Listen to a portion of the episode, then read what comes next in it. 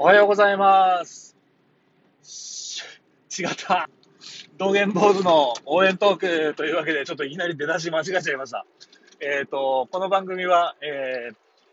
一人まちづくり団体、道元坊主の代表、私、シンが日頃の活動の様子や、えー、まちづくり、じゃあ、田舎暮らしの魅力について、えー、語っていくというものです。ちょっとぐだぐだやな。えー、というわけで、まあ、今回なんですけれども、実は昨日一回収録してるんです。けど、その、このラジオトークっていうのが、1本あたり12分っていう縛りがあって、で、その中に収まりきらなくて強制終了されちゃったんで、また今回、あの、撮ってます。でこのラジオトークっていうのは、あの、まあ、私にとってなんですけど、人に聞いてもらうっていうことももちろん大切なんですが、あとはまあその自分がその話すにあたって、あの、やっぱり人に伝わるような、えー話すあのスキルっていうのも練習になるし、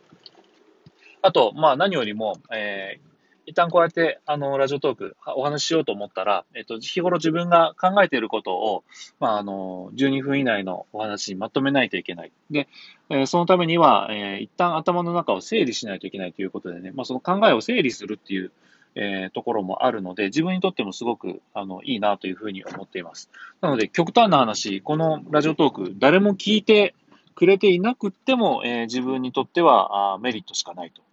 いうわけでね、あのー決して、えー損をしない仕組みになっているので、これはぜひ続けていきたいなというふうに思っていますが、やっぱり聞いてほしいので皆さん聞いてくださいねというわけで、えっと、今日のお話なんですが、今日は下関市、えー東北地区まちづくり協議会、これのお話をしたいと思います。で、これ今私は参加してるんですけれども、えっと、もともと、えっと、できたのが多分5年ぐらい前なんです。で、えー第1期が、あの、始まった時、えーこのコンセプトとしては、あの、まあ、下関市をいくつかの地区に分か分けて、で、その各地区にそのまちづくり協議会っていうのを設置したんですけど、東北地区っていうのが、まあ、えっと、下関市、えー平成の大合併でドーンと大きくなったんですけど、私が住んでいるその東北町というのはもともと豊浦郡東北町っていうね、あの、独立した市町村でした。で、えっと、その東北町、これのエリアを管轄するのが東北地区まちづくり協議会ということです。で、他の地区、どうやってその、まあ、メンバー、いわゆるメンバーですね、代議員を募集しているのか知らないんですけど、えっと、その立ち上がった時の、えっと、東北地区まちづくり協議会の代議員っていうのは、どうも、まあ、その、例えば、各自治会長会から何人出してくださいとか、えーその各、その地域ごとにあるような、なんか、役員さんみたいなところから、あ何名ずつ出してくださいみたいな感じで集まった人が大半のようで、でこれによってですね、まあ、その代議、まず、まあ、ちょっと二つ、あの、ちょっとこうデメリットがあると思うんだけど、えっと、一つ目が、えー代議員がすごく高齢者ばっかりになっちゃうっていうこと。それともう一つは、あの、やらされてる感がすごい強いメンバーが多いなという感じがしていました。ただまあ、そのメンバーの中にもやる気のある、まあ、おじさま方っていうのはおられるので、そのやる気のあるおじさま方が、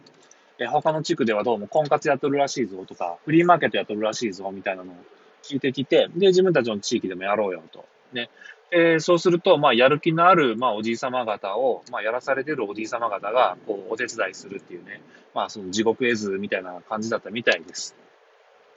で、あとは、まあ、あの、例えばその婚活イベントにしても、やっぱりそのアイデアを出すのが、まあ、みんなそういった、あの、高齢の方だからなのか知らないけれども、まあ、その、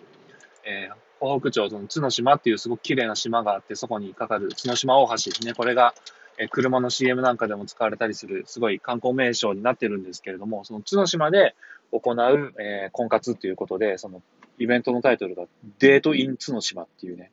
あの、衝撃的な、あの、昭和感の漂う、あの、イベント名だったり、で、そのポスターが、えーデートイン角島のデートっていう文字の書体が、あの、風船で書いたみたいな、あの、フォントっていうんですかね、こう、ムニムニっとした文字で、あの、ツヤツヤって、こう、なんかこう、光が反射反射してるような感じの、ツヤっていうのが書いてあるような、こう、デートっていう、ムニムニっとした文字に、えー、角島、イン角島っていう違うフォントがあって、で、背景は、あの、ピンクから、こう、オレンジ、黄色と、こう、グラデーションしていく、なんか夕焼けみたいな色に、えー黒い2匹の猫がこう寄り添っている、こう、シルエットだけの絵がポンって配置してあるポスターに、えー、ちょっと若者には近寄りがたいような雰囲気が出ているイベントで、やっぱり案の定参加者が集まんないということでね、こう、まあ、その大議員の皆さんが、東北町内の各ご家庭に直接お願いをして、何とか参加者を集めてという感じで実施されたという噂を聞きました。ただそれでもね、なんか3組ぐらいカップルが誕生したということで、あの、大したもんだなっていう話も後でしたんですけれども、ただ、まあ、大体においてそれが本当に街づくりにつながるのかっていうと疑問だなと。な、なん、なんというか、もうちょっとやっぱり若い風のもう入れないと、これ、うまく機能しないんじゃないかっていうことを、まあその私の息子の小学校の、まあ、PTA のお父さんベンチ熱いですからね、えー、違う作業の時にそういったお話になって、じゃあ、2019年度、あの多分、何にも期待せずに、えー、大議員募集というのをしてるみたいだから、じゃあそこにぶっ込んでみようということで、えー、20代から40代の若者、えっ、ー、と、10名ぐらいでね、あのまあ、申し込んで、で、え乗り込んだというのが、まあ、あの、まちづくり協議会に、え大議員として参加することになったいきさつというわけなんです。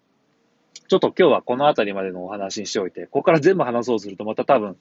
12分間えー、収まらないのでですね。で、え、っと、次回は、え、この私たちが、あまあ、ジャックしようとして乗り込んだ東北地区まちづくり協議会、えー、実際1年間どういう活動をしたのか、で、今後どうなっていくのかというところもお話ししたいと思いますので、こうご期待というわけで、また次回、さよなら。